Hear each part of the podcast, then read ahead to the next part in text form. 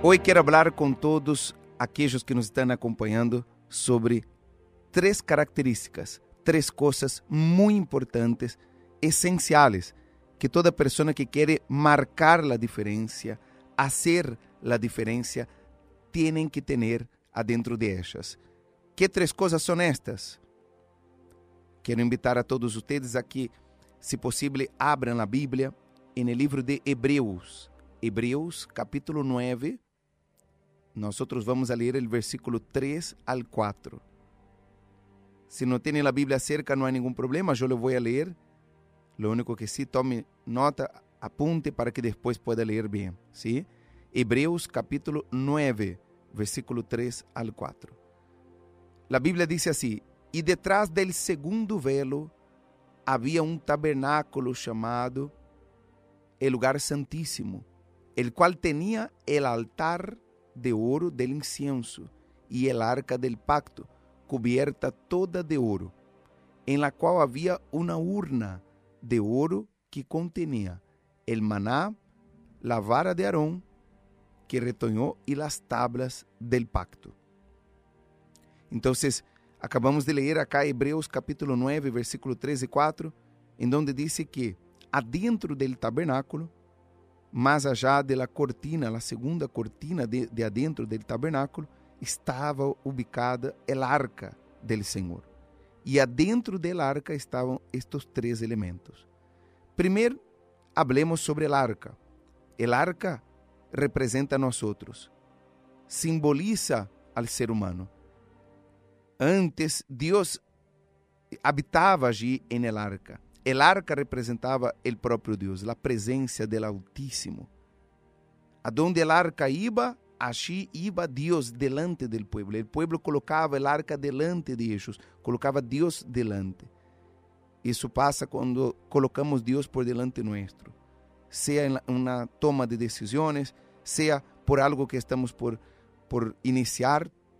Quando nós colocamos Deus delante de nós, sem dúvidas, sem dúvidas, tendremos vitória. Assim passava com o povo, pero hoje Deus já não habita mais em el arca, Ele quer habitar adentro de uno. E já vou falar sobre isso. El arca representava Deus. E mire que interessante, el arca era de madeira, pero envuelta de ouro. Hoje, isso tem que passar em nossa vida. Nós somos como a madeira, nós somos débiles, porque somos de carne e osso. Pero quando recebimos o Espírito Santo, é como que Ele nos envuelve como el ouro. El arca era envuelta com ouro. Nós temos que ser e estar envueltos por el Espírito Santo. Então, guarde isso. Em los dias de hoje, nós somos el arca. E acá, como acabamos de ler, el arca levava dentro três elementos. Esses três elementos temos que ter dentro de nós. Seria a tabla de los mandamentos, a vara de Arão e el maná. Que representa cada uma destas três coisas? Nós vamos a de isso aqui agora, ¿sí? Cada uma destas três coisas representa, primeiro, as tablas de la lei, ¿sí? Ella representa a palavra de Deus. A palavra de Deus nos dá uma noção de la grandeza de Deus. Assim é, a pessoa que lleva dentro de ela a palavra de Deus, ela não mira as coisas pequenas, a los problemas, a las situações, porque ela sabe o tamanho de seu Deus. Ela sabe a grandeza de Deus. Então, viene um problema, viene uma situação, se levanta algo em contra de ella, está tranquila.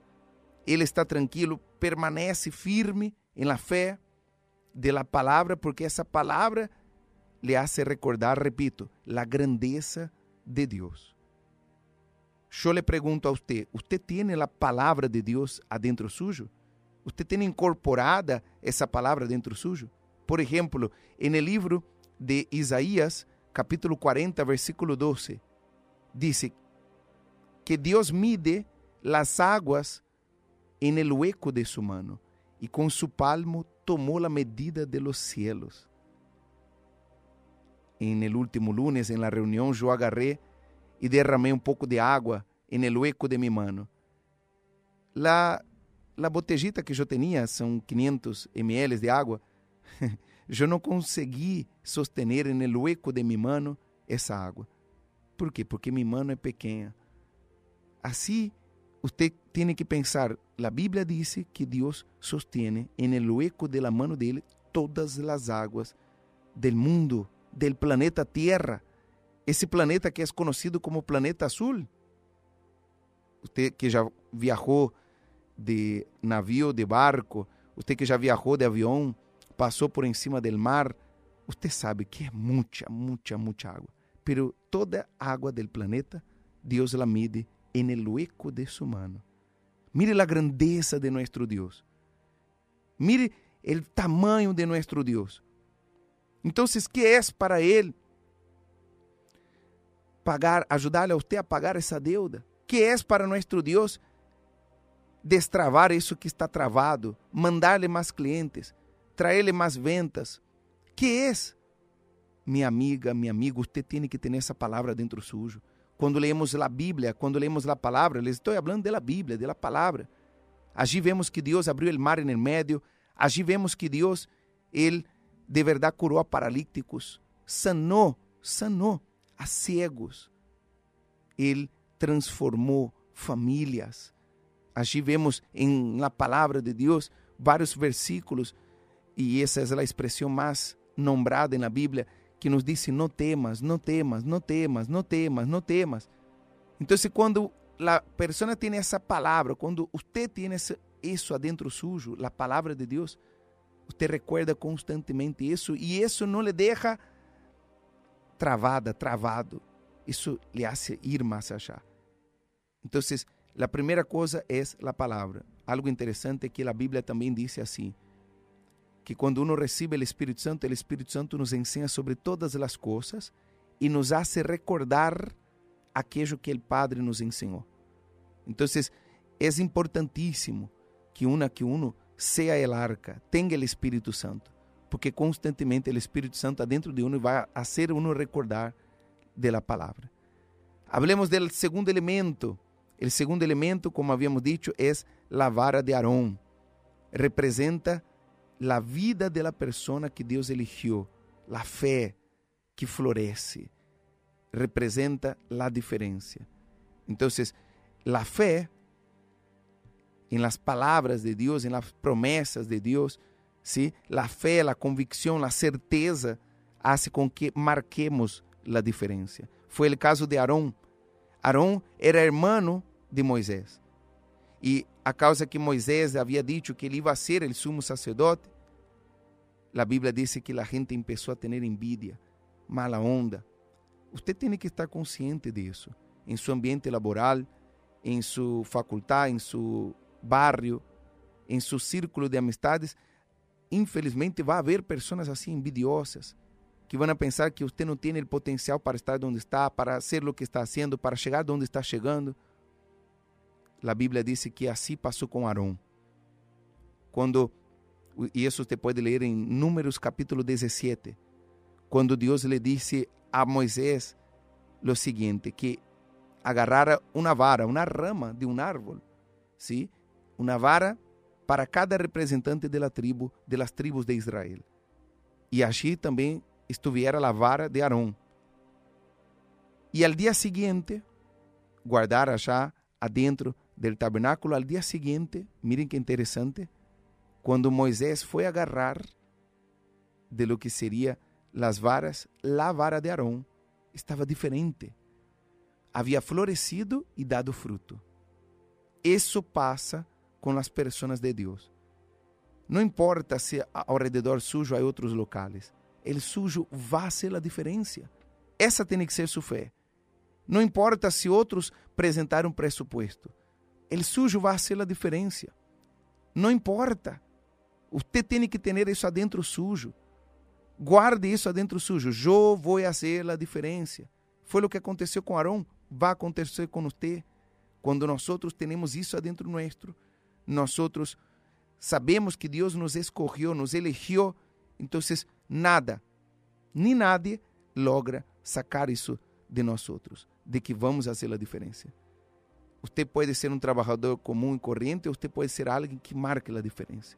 Deus quer que marquemos a diferença, para que Ele pueda, por meio de nós outros, mostrar ao mundo o poderio dele, a autoridade dele, a grandeza dele. É o caso de los testemunhos que hemos escuchado. As pessoas que han tenido essa fé adentro de ellas, ellas han logrado o resultado de esa fé. A fé ha florecido e ha dado fruto. Os milagros não acontecem para todos, os milagros acontecem para quem usa a fé. Não pierda a fé em los momentos de dificuldade, como por exemplo a mulher de Job. A mulher de Job, isso ustedes podem ler no livro de Job, capítulo 2, versículo 9, diz a palavra que ela, quando seu esposo perdeu todo, ela disse assim: Maldice tu Deus e muérete. Mire o negativismo, mire a incredulidade essa. Há alguns que no momento das dificuldades perdem a fé. É no momento da dificuldade que mais temos que orar, mais temos que ajudar, mais temos que ir e perseverar, mais temos que buscar de Deus. Ok? Então, a vara de Arão representa a fé, representa a diferença e representa que Deus te escolheu. Agora vamos falar do último elemento que temos que ter dentro de nós é o maná. O maná simboliza o cielo, a providência de Deus. Allí, mientras el pueblo estava en el desierto, Deus mandava a ellos todos os dias pan del cielo. Nosotros lo chamamos, a Bíblia lo dice, el maná. ¿sí? Usted tiene que entender que la providencia va a venir de Dios. Incluso tenemos que orar por ella. La Biblia dice, el pan nuestro de cada día, dánoslos hoy. Cada día Dios tiene que proveer para usted. A mí me gustaría que usted fuera ahora en su cocina, si puede seguir escuchándome, que usted mirara adentro de su ladera.